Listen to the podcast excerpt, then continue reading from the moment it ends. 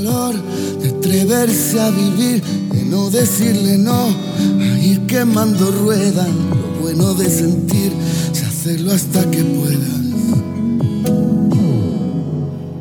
Sentir con el alma, es decir, vivir sintiendo, es solamente para valientes, ¿eh?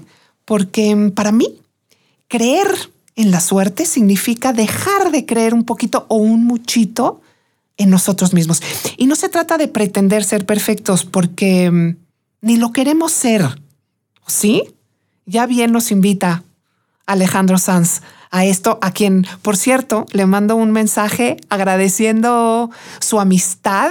Ojo aquí, acción clave en este regreso de Muy Lina, el podcast. Sanz, gracias por regalarnos sentimiento de vida y ser nuestro padrino de honor en este regreso. Entonces, dicho está, vámonos atreviendo a vivir, sintamos hasta que podamos y lo podemos, no todo, pero sí mucho. Yo soy Lina Holtzman. Hola, bienvenidos. se esconde y nadie lo sabe porque el alma de los hombres es como el del ave. Yo no quiero suerte, amor.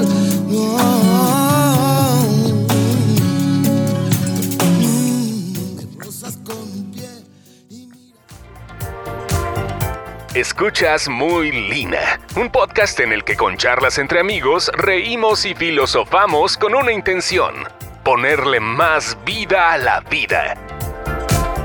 Sonríe y hagamos del ordinario algo extraordinario. Con tu host y amiga, Lina Holzman.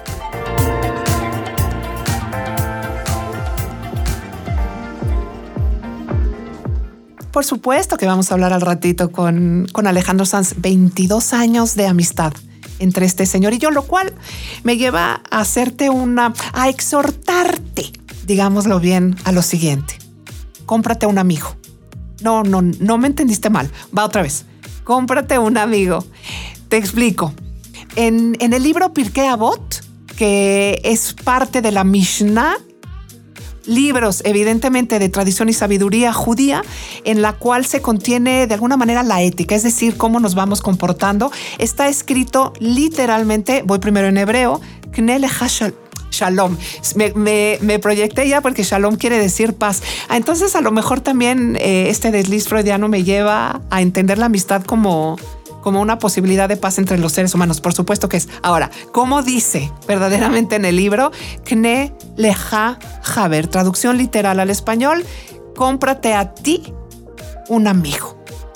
Suena raro, pero ahí te va. Buen momento para, para, recordarte que los libros de, de, sabiduría judía no se entienden literalmente. Es decir, hay que interpretar, hay que tratar de reconocer qué dicen más allá de las palabras. Y ahí te va lo que yo rescato de la invitación a comprarnos un amigo.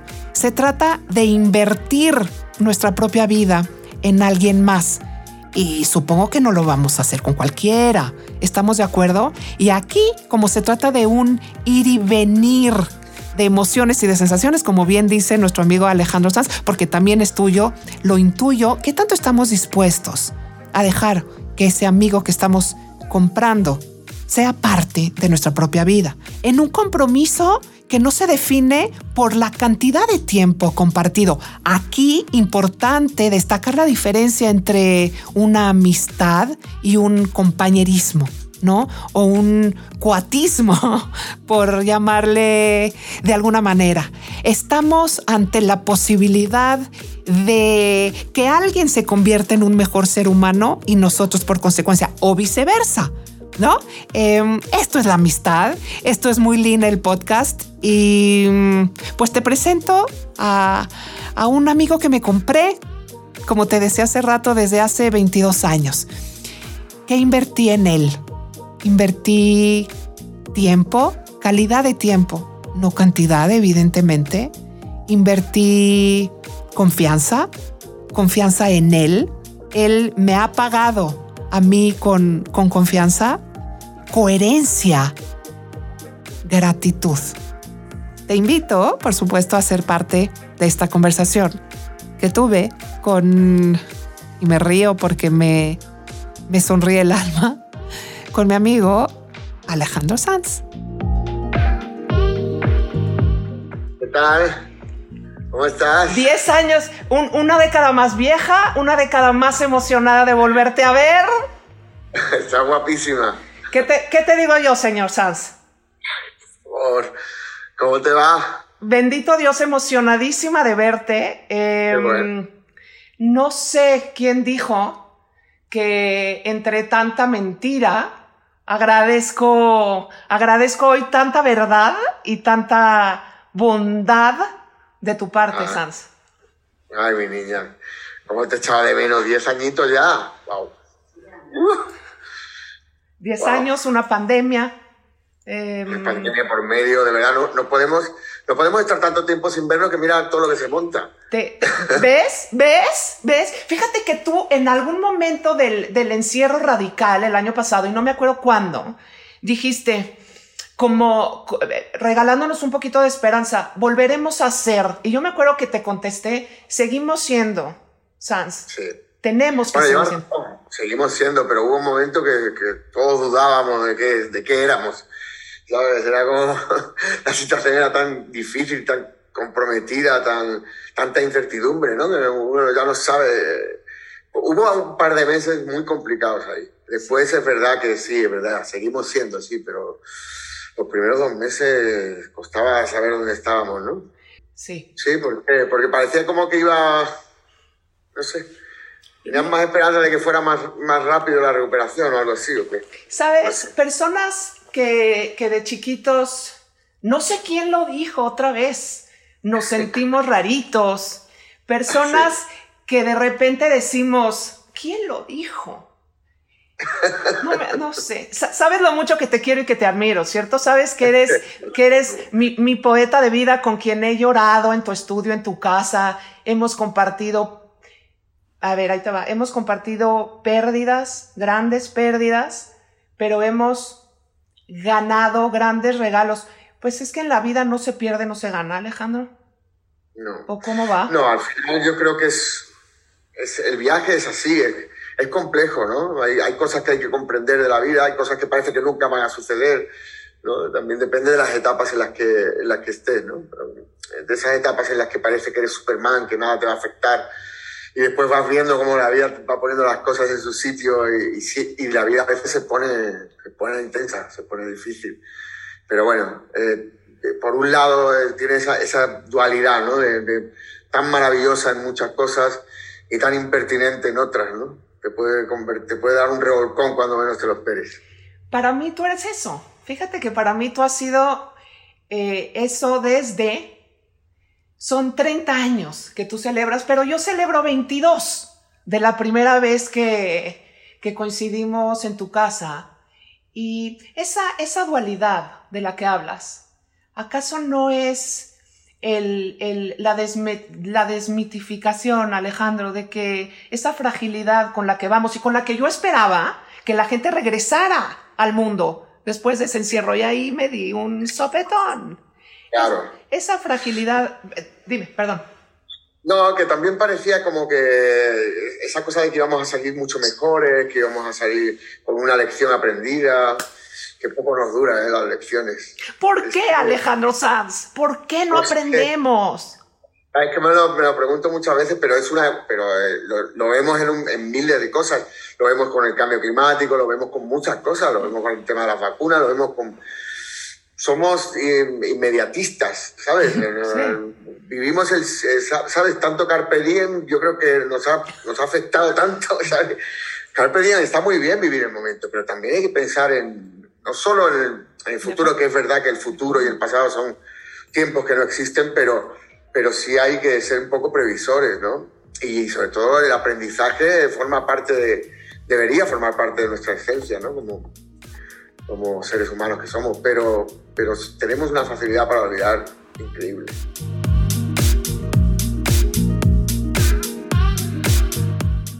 Es que un amigo también se compra para aprender de la vida, ¿no?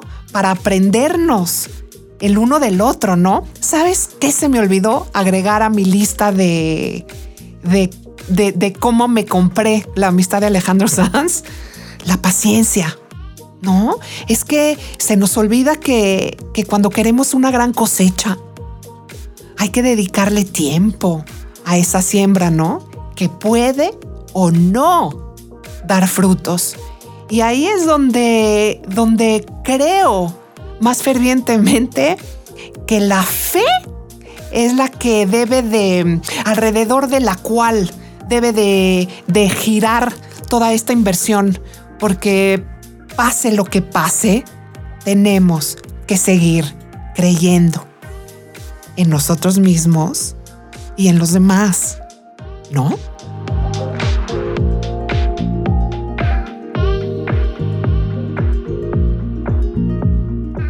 ¿Hay, fe en ti, Alejandro? ¿Hay fe a pesar de todo esto que me dices? Hombre, sí, la, fe es lo último que, que, se pierde. Y Víctor Franklin tiene un libro maravilloso que es El hombre en busca del sentido, que te, explica muy bien eh, cómo, es, cómo funciona el cerebro a esos niveles. Es decir, siempre vamos a tener fe porque es que si no, si no sería, un, seríamos, sería un desastre. Pero pero es complicado a veces, ¿no? Porque es verdad que no tenemos, no tenemos esa capacidad de reacción y nos creemos que vamos a cambiar mucho y luego continuamos cometiendo los mismos errores. Ahora, pero siempre... Sí, ¿Qué te digo ahora que mencionas a, a Víctor Frank? No sé si esto te lo he contado, yo supongo que sí, pero yo soy nieta y bisnieta de sobrevivientes de, de víctimas del, del holocausto en, en, Polonia. Y en casa nunca se hablaba de muerte, no se hablaba de hambre, no se hablaba de odio, se cantaba, se leía, se comía de a montón, eh, se nota. Em, ¿Acaso no es... digo, ¿para qué nos hacemos, verdad? ¿Para qué nos hacemos? No se trata absolutamente nada, todo lo contrario. Por el Zoom, por el. Ya sabes cómo es esto, usted sabe mejor que yo. No. Eh, y en eso recuerdo algo que tú nos estás regalando. Yo le podría llamar recitar, pero no. Nos cantas con, con, con el alma y recuerdas ese momento en el que, según tú, la vida se fijó en mí, dices. La vida se fijó en ti o tú te fijaste en la vida y te fijaste de observarla bien y de fijarte con esa fe de la que hablas. Bueno, ahí creo que en la canción lo cuento. No solo la vida se fijó en mí, sino que yo lo buscaba nada. O sea, no era, ¿sabes? No, era como una... Pero, pero había, que eso lo digo yo, eh, me preguntaban cuál es el secreto para poder continuar mucho tiempo en esto y y le contestaba que uno de los secretos es que no te importe demasiado el éxito. Y a mí no me importaba demasiado el éxito. Lo que yo, lo que me importaba era comunicarme a través de la música y hacer canciones. Eso era lo que me importaba. No me importaba el éxito, ni, ni la fama, ni, ni, todo lo que conlleva. Y yo creo que eso es muy importante porque lo que no se le puede poner a la vida es, esa ansiedad, ¿sabes? O sea, tú puedes hacer las cosas con convicción, pero la ansiedad o la, o la el ansia este no, no es bueno, porque a nadie le gusta el, ansia, ni en las relaciones te gusta que una persona sea demasiado intensa, ni, ni los amigos sean demasiado intensos, sino que te dejen respirar, ¿no? Y tú poder fluir. Entonces, eh, eh, yo creo que en la música y en todo lo que vayas a hacer ocurre lo mismo, ¿no? Entonces, bueno, eso es lo que trataba de explicar ahí. Hay otra cosa que tú siempre has hecho en tu vida y en tu carrera, y es no, nada más abrir las puertas de tu alma con tus canciones, literalmente como dice la mileniada, tú abrías las puertas de tu casa y ahí nos recibías, nos sentábamos en la sala, nos metías a tu estudio y te entregabas como lo sigues haciendo, eh, como decimos aquí, de adentro hacia afuera. Bueno, aquí estás en mi estudio otra vez. Quiero decir, este, bueno, me parece que es una forma también de, de no, no de hacer promoción, sino de vivir. Exacto, de conectar. Eh, no, no, he entendido la, la mi, mi, mi, trabajo no es como decía mi, mi trabajo, sino mi idioma, es mi forma de expresarme, mi forma de comunicarme. Entonces trato de, de, hacerlo así desde el, desde el comienzo, ¿no? Y muchas veces eso es lo que te acerca también cuando dicen, no, porque qué difícil es entrar en tal país o en tal otro. Y bueno, es que tú intentas entrar, pero no dejas que que los demás entren en ti. Entonces, si tú, no, si tú no te relacionas, si tú no te, no te entregas realmente, no, no, puedes, no puedes pretender eh, conquistar el corazón de la gente a base de, frases hechas y de, y de discursos estudiados, ¿no? Usted predica con el ejemplo, sin duda alguna. Dices, la ansiedad no tiene cabida en la vida. Hace muchos años, me acuerdo que dijiste, qué peligrosa es la nostalgia. Y hoy, que hacemos no nada más un recuento de una historia de un hombre fascinante como tú y de un artista que se entrega de una forma desinteresada, ¿cómo le hacemos? ¿Cómo le haces para no engancharte en un falso romanticismo del pasado y estar muy presente, muy, muy, muy presente? Pues hay que hacer cosas que te, que te anclen al presente, ¿no? Eh, sobre todo, yo decía lo de la nostalgia, pero me parece más peligrosa la melancolía. Perdóname, usted, melancolía. Era melancolía, porque la nostalgia es una cosa que es, bueno, es un recuerdo cariñoso con más o menos tristeza de que ya no esté, pero no es una, no es constante, ¿no? digamos que la melancolía es más como una campanita constante, ¿no? Está ahí y no te deja pensar en el presente, ¿no? Entonces, bueno, pues hay que hacer canciones, hay que vivir, hay que amar, hay que cocinar, hay que cantar, ¿eh? comer mucho. Lo de la cocinada lo, dejo para ti. Em, gracias, mi poeta, mi amigo, mi maestro.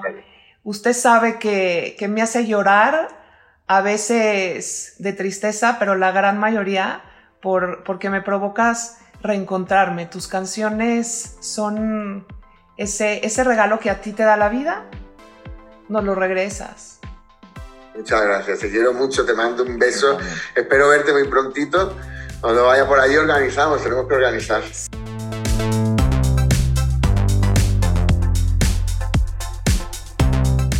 En lo que nos ponemos de acuerdo, déjame suscribir el hecho de que estoy muy interesada en comprar tu amistad y sería un honor para mí que quisieras hacer una, una doble transacción. Por lo pronto, a ti, gracias Alejandro por ser tan sans que me impulsas a ser cada vez muy, muy lina.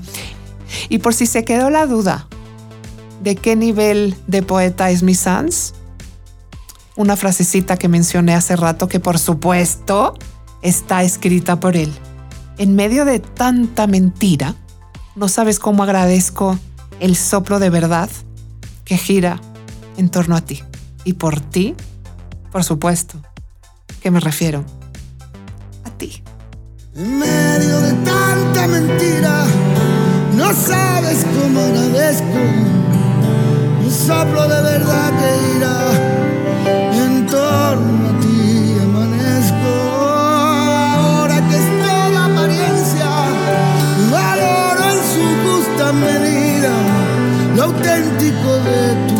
en el de mi vida.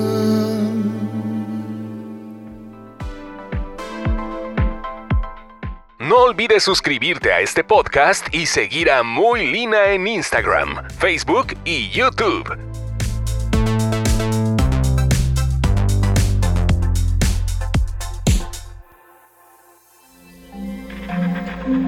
Este audio está hecho en Output Podcast.